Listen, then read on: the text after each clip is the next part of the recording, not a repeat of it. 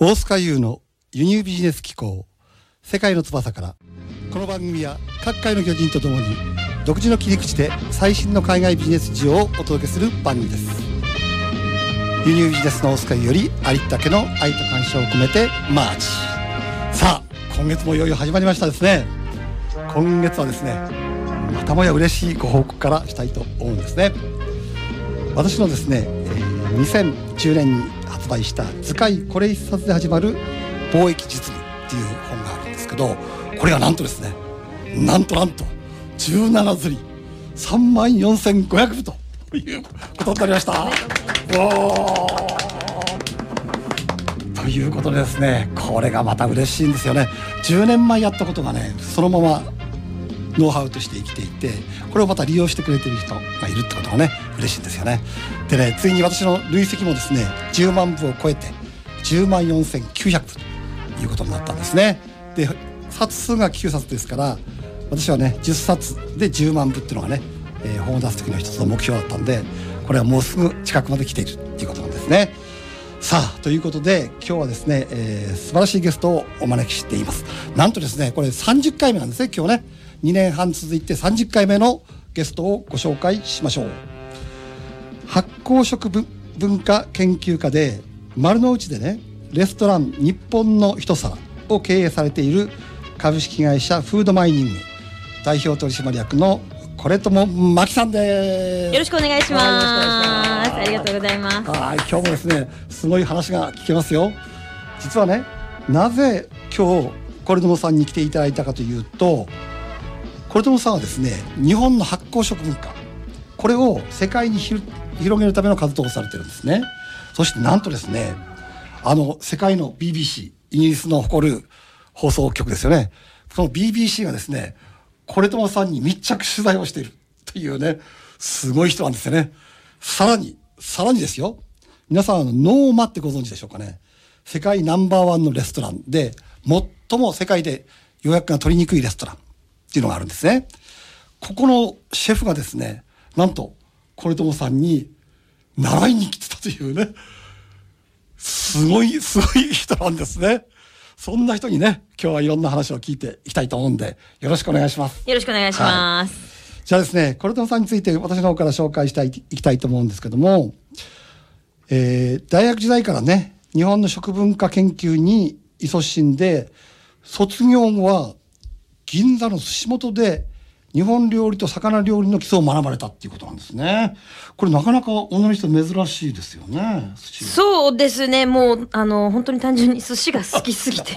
好きすぎたってことね。好きすぎて好きすぎて。これ好きを仕事にするっていうのがね、なかなかできそうでできないっていうかね。うん、この辺もねちょっと後から詳しく聞いていきたいと思うんですけど、はい、2005年からは魚専門料理教室リストランテ我が家を主催されて。そして予約の取れない料理教室として多数メディアに出演されてるんですね。このメディア出演もすごいんですよ。例えばね、日本テレビのヒルナンデスとか ZIP、テレビ朝日のですね、スーパー J チャンネル、あと NHK など、あとマツコの番組なんかにもね、出てるんですよね。ありがとうございます。うん。で、びっくりしたのはね、たまたまなんですけど、私がたまたま夜中ね、たまたまテレビをつけたら、出てるんですよ、これとさんが。それを見たのでね、今回あの久しぶりに連絡して出ていただいたっていうことにもなったわけですけどね。そういう非常にね、マスコミでも取り上げられてる人です。で、現在はですね、魚だけではなくて、発酵ライフ推進協会を発足してね、東京本部を中心に札幌、秋田、富山、名古屋、広島と全国に支部を持ち、発酵食文化の素晴らしさを伝えられているということなんですね。さあ、今日はですね、えー、この辺の活動をね、根掘り葉掘り、詳しく聞いていきたいなというふうに思うんですね。覚悟いいですか？はい、ありがとうございます。OK です。じゃあ、じゃあ行きましょうか。じゃあですね、まずそもそもね、その、なぜこの魚にっていうことで始められたのか。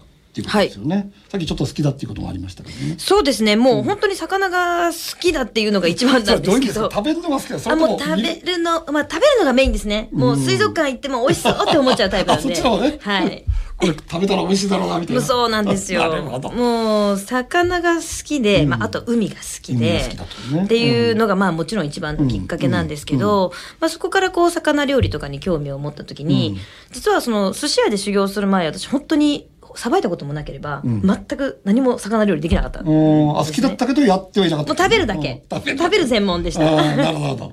で、うん。まあ、魚をな何かこう魚の関係するお仕事をしたいなっていうのを自分で考えた時に、やはりまあ魚といえば私の中では寿司だったんです。まあそうね。まあそうですね。これはね、はい。絶対ですよね。そうですね。はい。で、寿司を考えた時に、まあ今でこそお寿司屋さんってね、もうもちろん高級なお寿司屋さんも、大衆のお寿司屋さんもいろいろありますけど、あのー寿司ってもともとすごいファーストフード感覚で食べられていたものでありながらそうです、ね。もともとはね。はい、ね。か家庭で、そうなんですよね。家庭であの握れる人っていないじゃないですか。いないんだよね。あれな不思議だよね。そうなんですよ。あの、家庭の主婦で、じゃあ今日は寿司よって握ってくれるお母さんとかいないじゃないですか。聞いたことないですですようん。で、やっぱり寿司って、もう私は究極の魚料理の中のエンターテインメントだと思っていて、うん。で、このエンターテインメントね、はい、うん。このエンターテインメントを家庭でやれるようにしたいって思ったのが一番のきっかけなんです。えじゃあ家庭で、じゃあみ皆さんができるようにしたいと思ったってこと？そうです、そうです。だから、板前になるつもりで実は寿司屋に修行に入ったんではなくって、もう一般家庭の主婦が、はい、今日は寿司よみたいな ことをやったら、ね。そうなんですよ。うん。あの、今、魚食離れで魚食べないって言われてるけど、そういうエンターテインメント性のある、ん。あの、魚料理を家庭に持ってきたいっていうのがうん。ありまして、なるほど。なんかエンターテインメントのある魚料理って、なんかマグロの解体ショーぐらいじゃないですか。まあ大思い浮かぶのはあるんだよね。そうそうなんですよ。あのあの社長の顔とね。そうですね。でもそうじゃない、誰でもできる、あの、エンターテインメント性のある料理っていうのを、うん。あの、家庭に持ち込みたかったんですね。うん。で、これがなんでかっていうと、今なんかどちらかというと料理って、まあ、めんどくさいもので、手間を省きたい方向に、あの、流れてるんですよ。まあ、全部できるだけ簡単にしてチンするだけとかね。うんとかねあとこ小分けしてそうそうですね。んそうそうで、まあ確かにそれは、ん。あの時間がない現代人にとっては重要なんですけど、うん。そもそもその手間がが面倒くさいと思うから手間を省こうとするんであって、その手間が楽しかったら、そう、そうなんです。そうなんですよ。だから、手間さえ全部楽しくてやりたいって思う料理は何だって考えたら寿司だったっていうところです。なるほど。でこれは意外に誰もできないっていうことだね。そうなんですよ。確かにあれなんであれだけ代表する料理なのに、普通の人が作れないんだろうね。このこんなこと普通ないよね。そうなんです。で、ここがすごく私は寿司の魅力だと思っていて、いや、やっぱりね、その下処理とかね、いろいろ、まあ、難しいポイントがあるんですね。ねうん。でも、寿司屋とかに行くと、よくカウンターとかのお寿司屋さんで食べると、親方がなんかいろいろね、言ってくれるネタがちょっと、ネタがね。そう、小ネタみたいな。なんかあの、何ですか、ちょっとキャバクラで言ったらモテそうなネタみたいな。そうそういうネタが聞くのが楽しかったりするじゃないですか。で、そういう小ネタを全部拾い集めて、小ネタが喋れる主婦とか、小ネタがた喋れるお,、ね、お母さんって面白いなと思って、なるほど。まあそういうことをやりたかったんですよね。だから、ただ料理教室を開くっていうことを目標にしていたわけではなく、うん。あの、まあ、なんか、小ネタ教室みたいな。なんかね今ちょっと思ったんだけどね、はい。そういう姿勢だからこれ多分ねあのマスコミが飛びつくんだかもしれないよね。そこにやっぱエンターテインメント性を感じるんだかもしれないね。だって。料理家とかでいっぱいいるわけでしょ？はい。特になんでこれこれでもさんだけにね。これ後半に聞こうと実は思ってたんだけど、はい。なんでこんなに取材多いんですかってね。お俺より俺の10倍以上はなんであるんですかって聞こうと思ってたんだけど多分そういうところがあるのかもしれないね。そう、だからもう根っから楽しい、こう、エンターテインメントが好きなんですよ。好きだってことだようね、んですね。だからやっぱり、あの、何でも好きじゃないと続かないじゃないですか。その通りなんだよね。俺俺もそう言ってんだよ、好きを仕事にしなさいってね、はい。うん、だって続かないもんね。そうなんです、そうなんです。うん。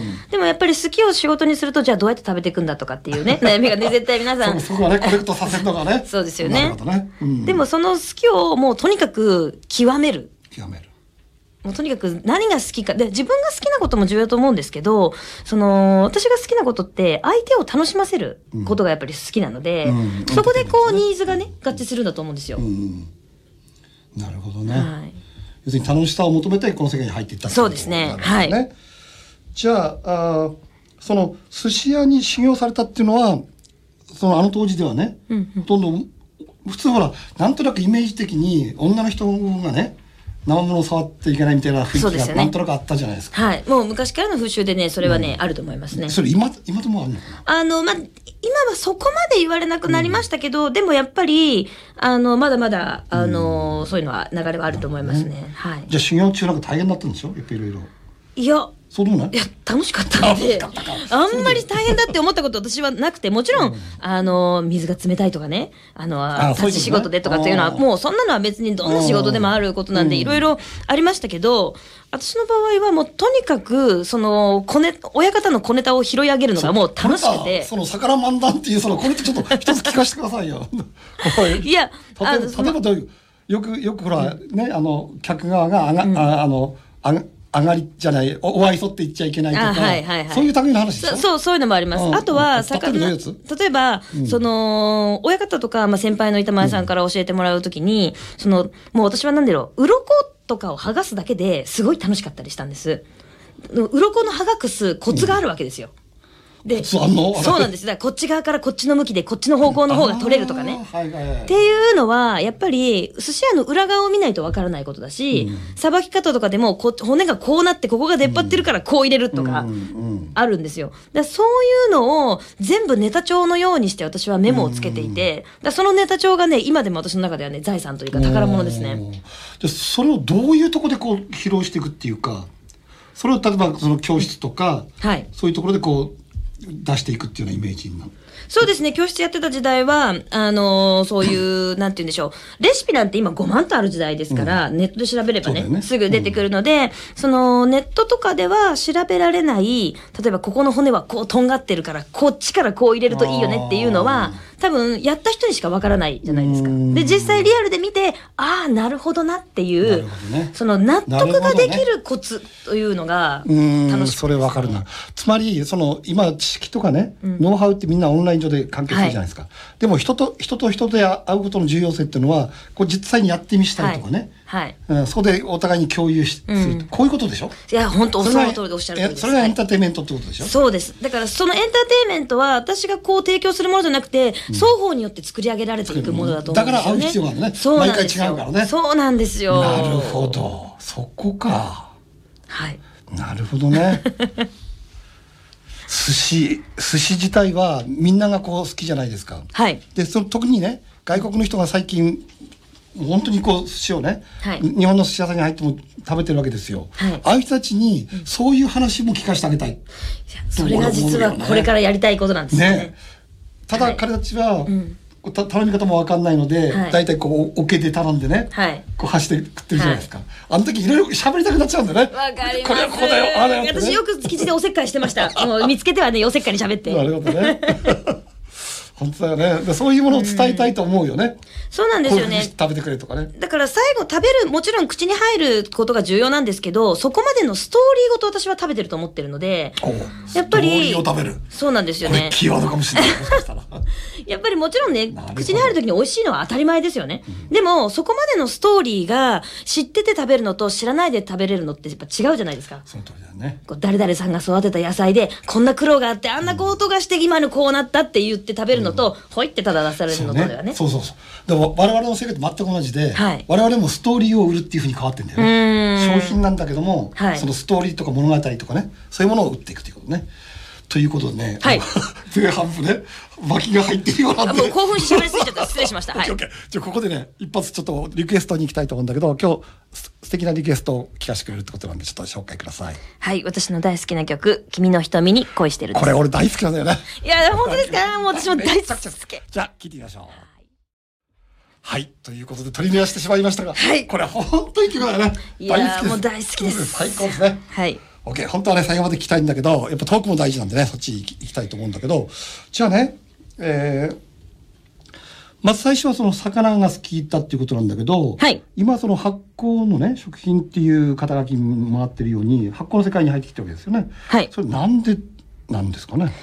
あのですね、実は、うんお寿司っていうと、私たちは握り寿司を思い浮かべると思うんですけど、寿司ってもともと、そうだ。発酵食品なんですよ。発酵だ。慣れ寿司って慣れ言っ寿司だ。て、もともとは魚を保存するための知恵として始まったね、あの、ものなんですよ。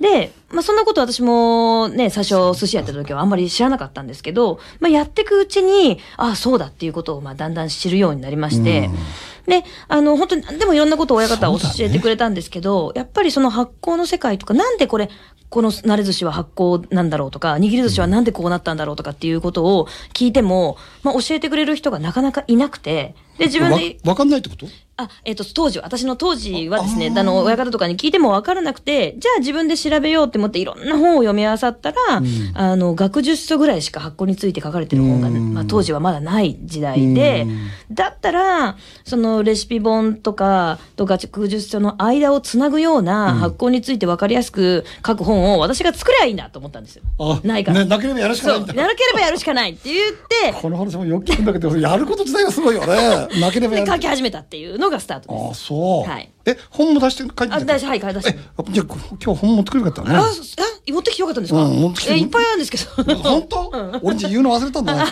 ごめん、本もありますからね、本も検索してみてください。あ、本当ごめんね、それね。いやいや失礼しましたうん。OK。じゃあ、要するに、はいその寿司というのは、まあ、船寿司なんかもそうだもんね。そうです、そうです。慣れ寿司の一種ですね。そうだよね。はい。あそそれで、じゃあ同じってことね。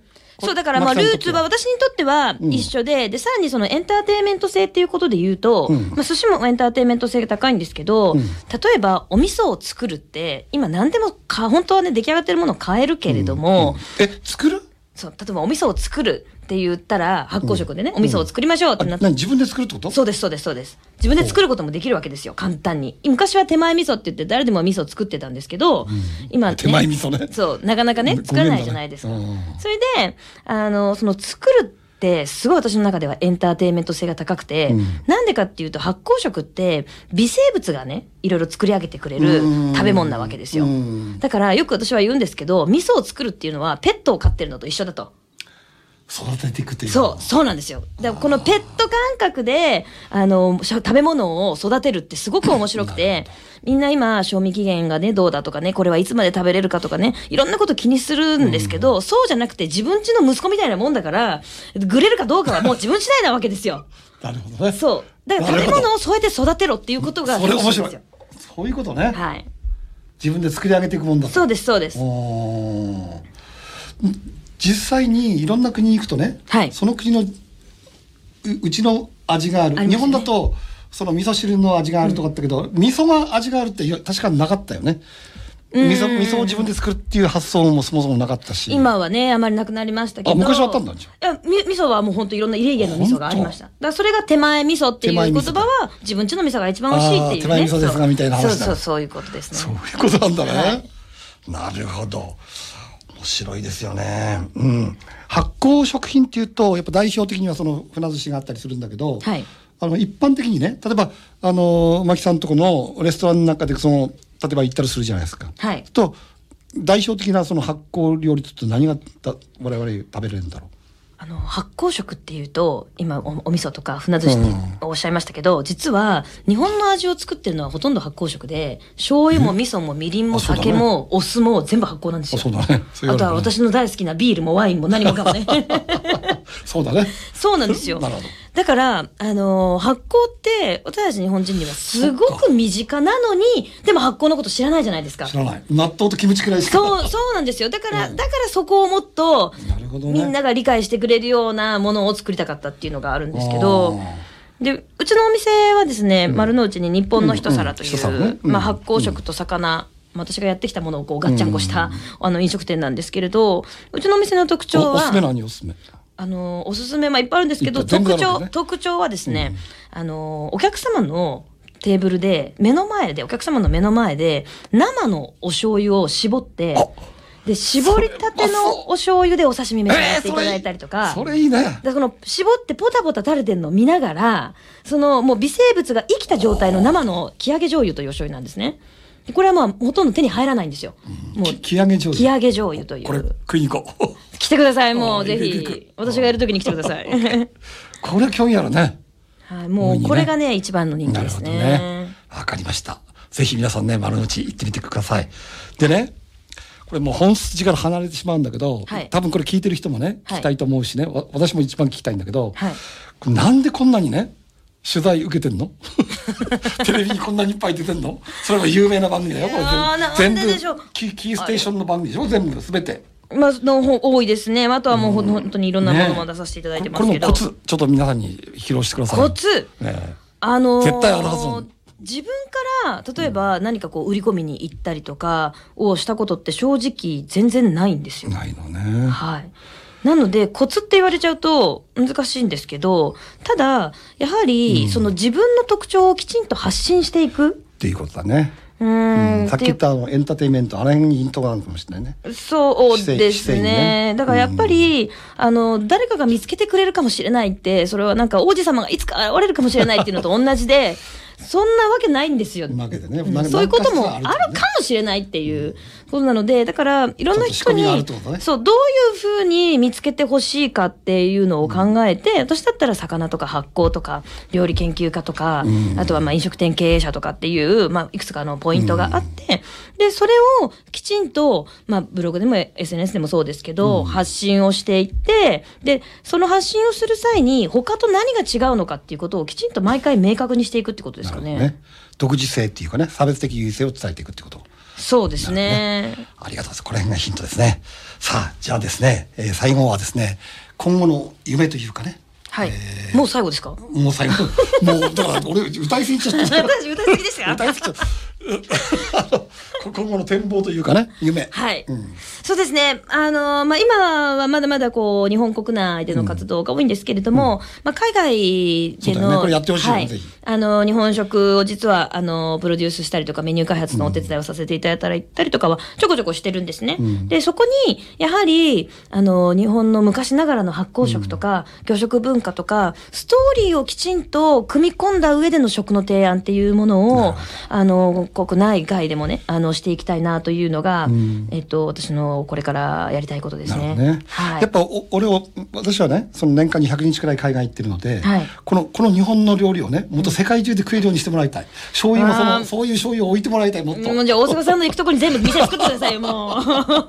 私行きますから。本格的な本格的なね、ものを食えるようなはい指導をしてもらいたいね世界に。あーやりたいですね。はい。さあということで本当にもう終わりなんだよね。早いです本ね当。早いんだ。じゃあねこれ多分ねみんなほとんどの人が納得してないと思うんだよね。だからこれこれ以上ねもっと本当はやりたいんだけど時間がないので今日は終わるんだけどこのコルトマさんにねもっと話を聞きたい人はどうすればいいですか？じゃああのー私の名前で検索していただくと、ええまあ、うちの会社なりお店なり、うんあのうちの協会なりなん何らかが引っかかると思います。はいあ。のみ変わってんだよねこれ友です。ぜひ友達にと書いてこれとも あです。できたね。このこれと思ってもこれ貴族かなんかで多分ね。本当ですか？まあそういうことにしときましょう名前だよね。はいということで、えーあっという間にですね、えー時間が来てしまいました。これで終わりになるわけですがね、えー次回は31回目ということになりますが、4月17日水曜日6時からお送りします。それではまた次回お会いしましょう。ありがとうございました。ありがとうございますまたお会いしましょう。